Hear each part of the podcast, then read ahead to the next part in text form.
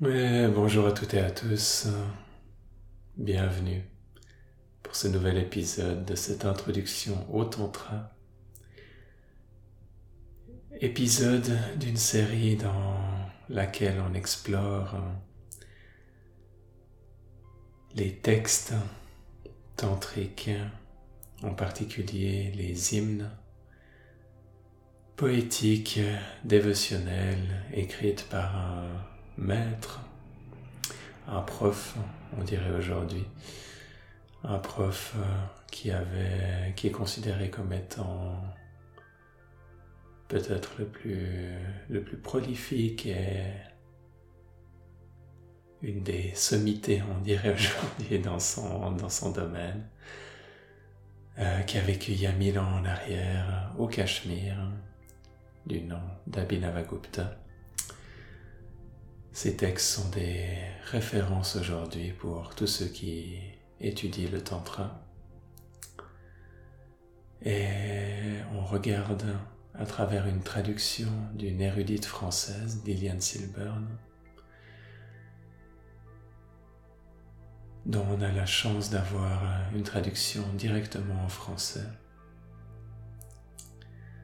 On va lire aujourd'hui un nouvel hymne à chaque fois, je vous lis d'abord le texte, on prend ensuite une profonde respiration, on sent ce qui se passe à l'intérieur de nous.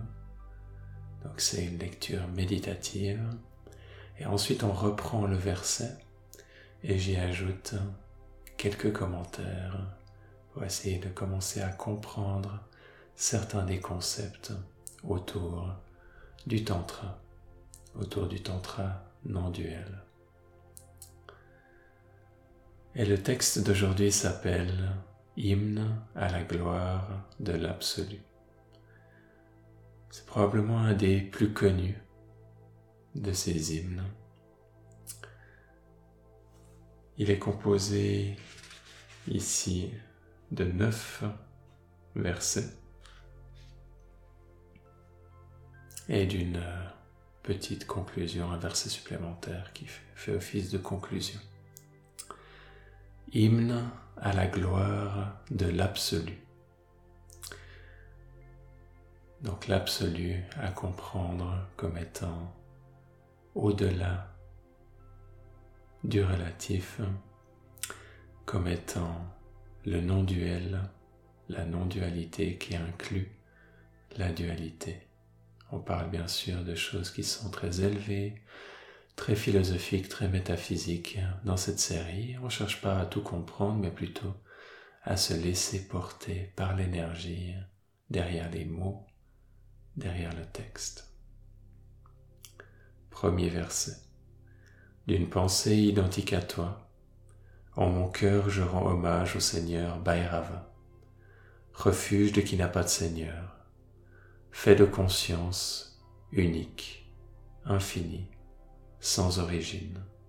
Il imprègne la diversité des êtres, mobiles et immobiles. Profonde inspiration. Profonde expiration. On sent ce qui se passe à l'intérieur du corps. Quelles sont les énergies de conscience qui se mettent en mouvement? L'énergie qui est spécifique de manière générale autour de ces textes, mais bien sûr ensuite chaque verset va avoir un parfum particulier. Et on reprend. D'une pensée identique à toi, en mon cœur, je rends hommage au Seigneur Bhairava.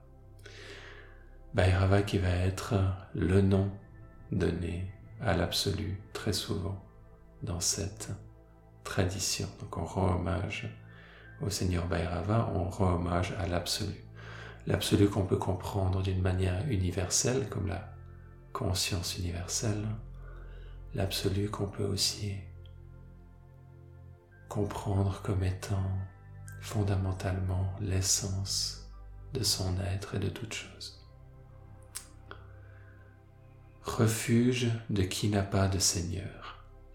Donc refuge dans lequel on peut s'abandonner fait de conscience unique, infini, sans origine.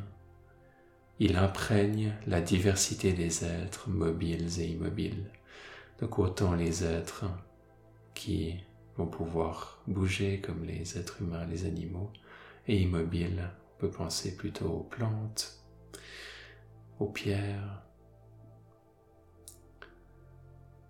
Dans la compréhension du tantra, chaque atome, chaque objet va être pourvu de conscience. Et bien sûr, certaines formes de conscience vont se manifester de différentes manières. Comme par exemple avec les êtres humains qui ont cette capacité de pouvoir avoir une conscience réflective, de pouvoir prendre conscience de leur propre conscience à travers la méditation. Deuxième verset. Ô grand souverain. Donc on a souvent des appellations comme ça parce que ça va être encore une fois un texte ou une série de textes qui vont être dévotionnels. Donc on a souvent cette manière de parler au divin qui peut des fois nous surprendre quand on n'a pas l'habitude. Ô grand souverain, par l'énergie de ta grâce, cet univers entier m'apparaît désormais comme identique à toi. Tu es éternellement mon propre soi. Ainsi la totalité des choses est pour moi identique au soi. Profonde respiration. Observez comment vous vous sentez dans votre corps, les sensations, la qualité de l'espace intérieur, qu'est-ce qui est mis en mouvement par ces mots.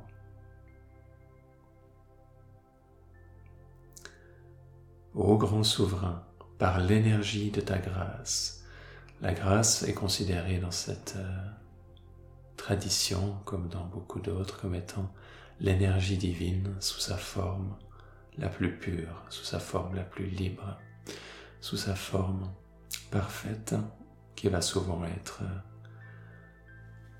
euh, un aspect de, Shakti. Par l'énergie de ta grâce, cet univers entier m'apparaît désormais comme identique à toi. Donc quelque part, la grâce va être cette énergie qui va nous permettre de nous révéler une partie de la réalité. Donc c'est pour ça qu'il dit ici, par l'énergie de ta grâce, cet univers entier m'apparaît désormais comme identique à toi. C'est grâce à la grâce qu'on peut que que cette euh, que Abhinavagupta a et déclare dans ce, dans ce poème, qui voit aujourd'hui euh, que cet univers est identique à l'absolu. Tu es éternellement mon propre soi. Donc il voit aussi le lien avec lui-même, avec le soi avec un S majuscule, cette partie divine à l'intérieur de nous. Ainsi la, totalité des choses est pour moi identique au soi. Ainsi tout l'univers ou toute chose, tout objet est identique à ma propre essence. Donc il y a une certaine logique aussi ici dans son raisonnement. Si tout cet univers est identique à toi, si tout cet univers est identique à l'absolu et que tu es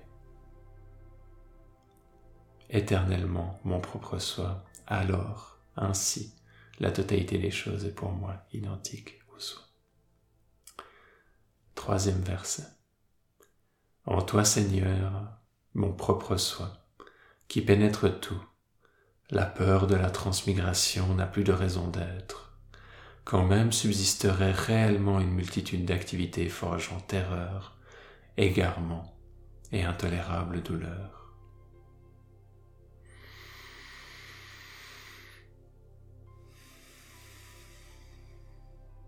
Prenez un moment pour ressentir.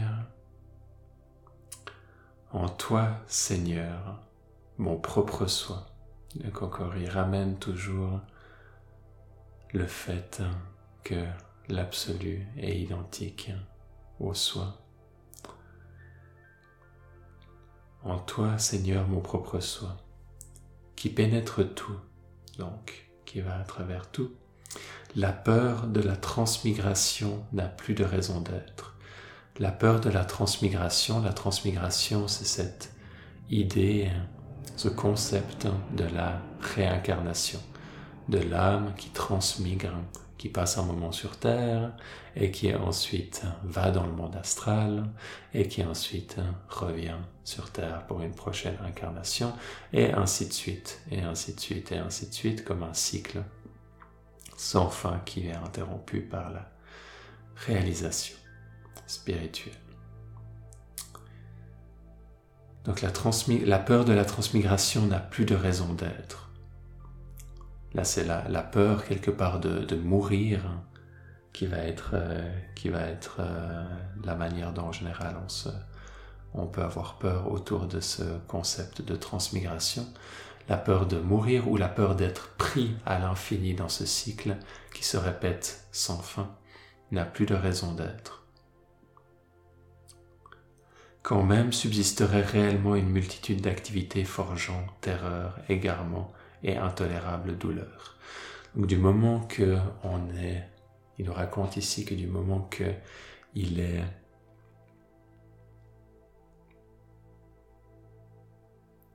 pris avec et en contact avec cette partie si précieuse de son être et absorbé dans l'absolu, à ce moment-là, il a plus peur, il a plus peur de mourir, il a plus peur malgré le fait qu'il comprenne qu'il peut toujours y avoir des activités qui peuvent amener d'intolérables douleurs.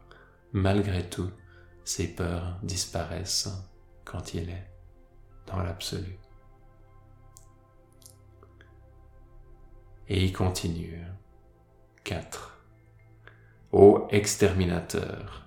Donc là, c'est une, louange, mais en, en, prenant le divin et ses aspects qui sont plus, plus durs, qui font aussi partie de, la, de notre réalité.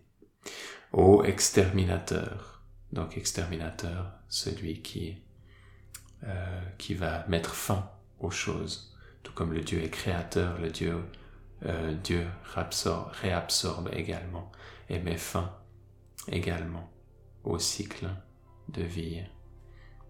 Ô exterminateur, ne pose pas sur moi ce regard chargé d'un épouvantable courroux, sur moi auquel adoration et contemplation du Seigneur confèrent une immuable fermeté, sur moi qui suis identique à l'énergie de Bhairava l'effroyable.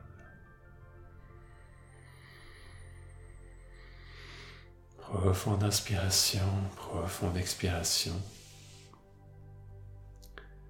En toi, Seigneur, mon propre soi euh, non, pardon, je suis reparti au, troisième, quatrième. Ô exterminateur, ne pose pas sur moi ce regard chargé d'un épouvantable courroux, sur moi auquel adoration et contemplation du Seigneur confèrent une immuable fermeté.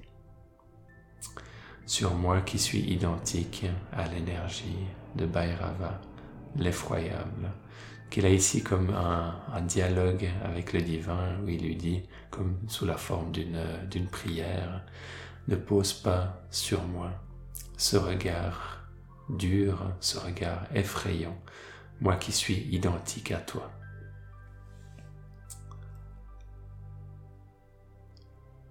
« 5. Ainsi les épaisses ténèbres sont dispersées par les rayons de ta conscience quand tu t'approches, Seigneur. Plus jamais je ne craindrai les agissements démoniaques de l'exterminateur, de Yama, ni de la mort. Hommage à toi.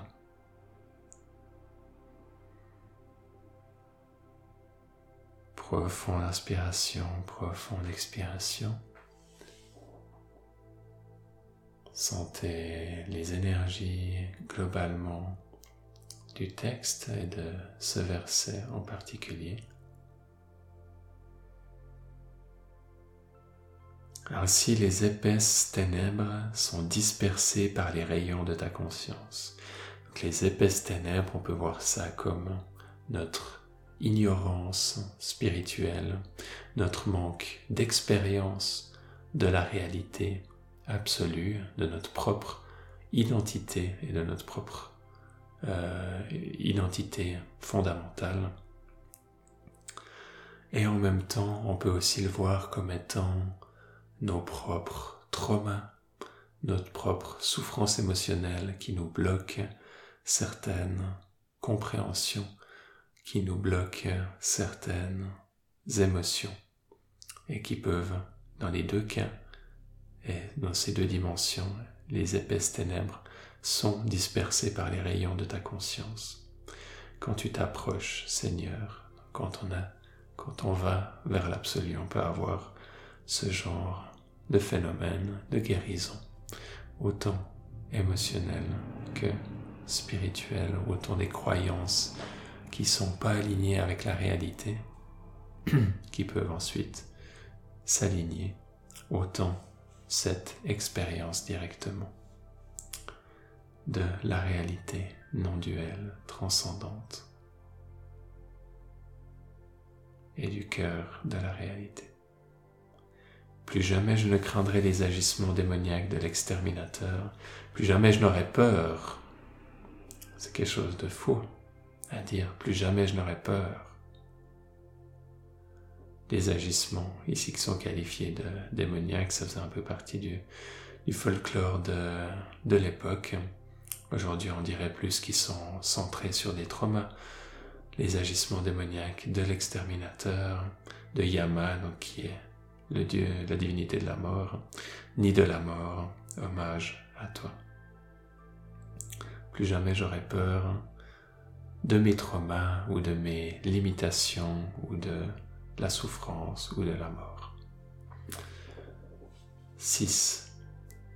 Moi, réalité même de l'ensemble des objets contemplés, en tant que rayon de la vraie conscience apparu, c'est en toi que j'accède à l'apaisement, en toi le soi, comblé à profusion par le suprême nectar de toutes les choses.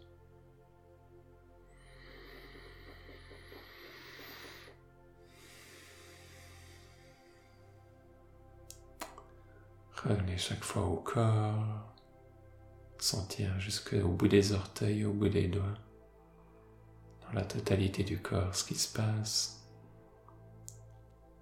En écoutant ce texte, moi, réalité même de l'ensemble des objets contemplés, en tant que rayon de la vraie conscience apparue, c'est en toi que j'accède à l'apaisement. Qui il amène à beaucoup d'endroits dans ce texte le lien qu'il a entre sa propre nature, le moi ou le soi avec un M ou un S majuscule, et l'absolu en tant que tel, le fait qu'il peut prendre conscience de son identité avec et de sa nature profonde comme étant comme étant la conscience universelle. J'accède à l'apaisement en toi. J'accède à l'apaisement en toi le soi, comblé à profusion par le suprême nectar de toutes les choses. Et ce suprême nectar, le mot sanskrit c'est souvent Amrita. Je suis pas sûr que si dans ce texte c'est le mot qui a été qui a été utilisé, mais peu importe. Le suprême nectar, ça va être cette expérience et ce parfum de l'absolu, cette émotion comme extatique, cette émotion d'extase qu'on peut accéder dans certains niveaux de méditation qu'on peut des fois goûter très légèrement en méditation, mais qui peut aussi nous prendre fortement et complètement. 7. Ô Seigneur, quand l'état d'impureté dispensateur d'excessifs tourments entre dans le champ de ma pensée, à l'instant même surgit de moi la pluie du suprême nectar qui célèbre la louange de ton unicité.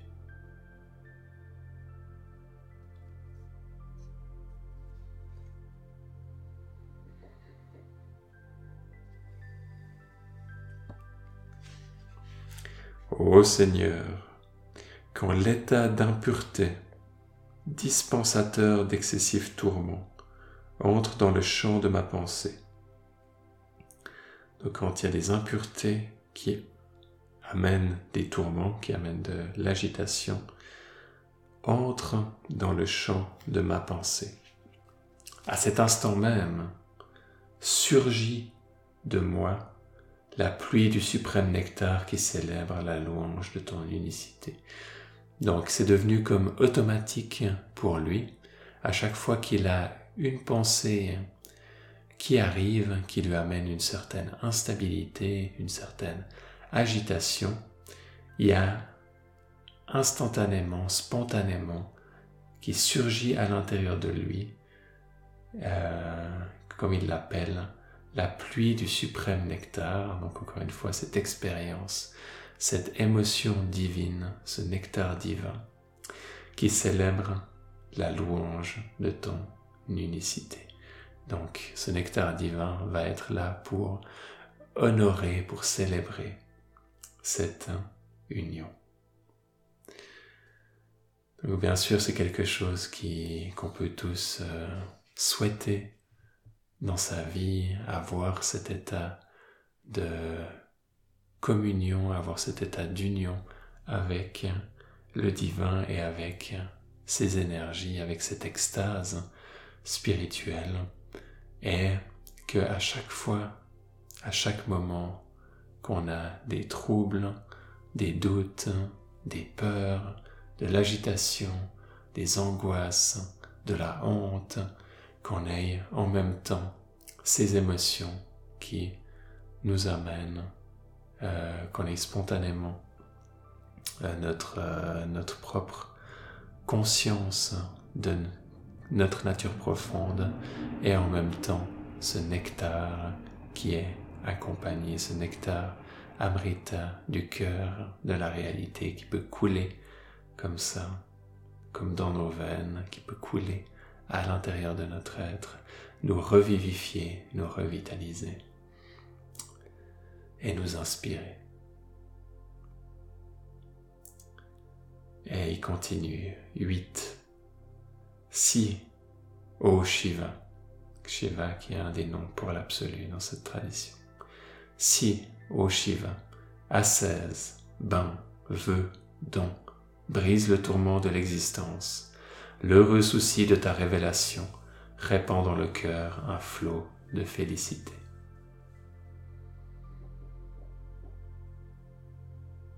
Profonde inspiration, profonde expiration. Et on reprend. Si, ô Shiva, les ascèses, donc les ascèses, ça va être tout ce qui est comportement de type pratiques euh, disciplinées qu'on va, va accomplir, euh, qui peuvent être des fois très sèches dans le sens on pratique et on pratique et on pratique jusqu'à ce qu'on ait nos résultats. Si au Shiva les ascèses, les bains, donc il y a des bains rituels qui, qui existent, qui peuvent euh, aussi amener à des... qui peuvent aussi être vus comme une pratique. Nos vœux aussi, le fait de prendre des vœux spirituels peut faire partie du, du chemin. les dons, euh, etc. Donc ces, toutes ces pratiques, ascèse, bain, vœux, dons, et on pourra en imaginer, en imaginer d'autres, il donne ici ces exemples. Si c'est vrai qu'il brise le tourment de l'existence, donc si c'est vrai que toutes ces pratiques peuvent amener à la réalisation du soi, lui, il dit l'heureux souci. L'heureux souci de ta révélation répond dans le cœur un flot de félicité. Donc comme spontanément le, l'heureux à chaque fois qu'il a, qu'il a une, euh, qu'il va y avoir comme un petit souci ou comme une petite préoccupation, il va y avoir la révélation du divin qui va se répandre dans le cœur. Donc quelque part, la pratique devient complètement spontanée. La pratique se fait d'elle-même à ce niveau. Il va y avoir à chaque instant, à chaque fois qu'il y a un souci, à chaque fois qu'il y a une préoccupation, mais on peut le voir bien sûr de manière au quotidien, à, à chaque moment, à chaque seconde, à chaque minute. Cette réalisation et cette révélation spontanée du divin, sans avoir besoin d'ascèse, de, de bain, de vœux, de dons, même si il, a, il reconnaît ici que ça fonctionne aussi, il reconnaît et il met en avant que euh, qu'il est à un état où il n'a plus besoin de ces pratiques. Et neuvième verset, Ô Seigneur Bhairava, encore une fois Bhairava, synonyme pour l'absolu.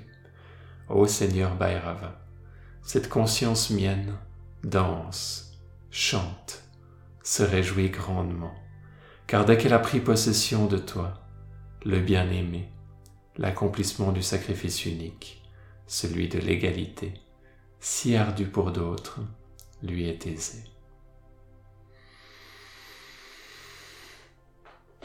Sentez ce qui se passe dans votre corps, dans votre espace antérieur. Ô Seigneur Bhairava, ô Absolu, cette conscience mienne, cette conscience mienne, elle danse, elle chante, elle se réjouit grandement. Donc il y a vraiment cette joie dans ce nectar dans lequel, lequel est parlé dans, tous ces précédents versets. Il y a cette joie, cette joie d'être uni au divin, cette extase, ce bonheur, cette félicité d'être avec l'absolu, d'être avec Bhairava, d'être avec Shiva. Cette conscience mienne danse, chante. On peut voir comme un enfant qui danse et qui chante, qui est vraiment heureux. Il dit sa conscience, c'est comme si elle dansait, c'est comme si elle chantait. Ça fait penser des fois à certaines euh, guérisons qu'on peut avoir à l'intérieur de soi, où on a une part qui était comme un enfant euh, contracté, triste, et qui tout à coup guérit, et tout à coup il danse, ou il a cette envie de jouer, et il y a aussi cette grande joie qui vient de cette guérison, similaire à ce qui est expliqué ici.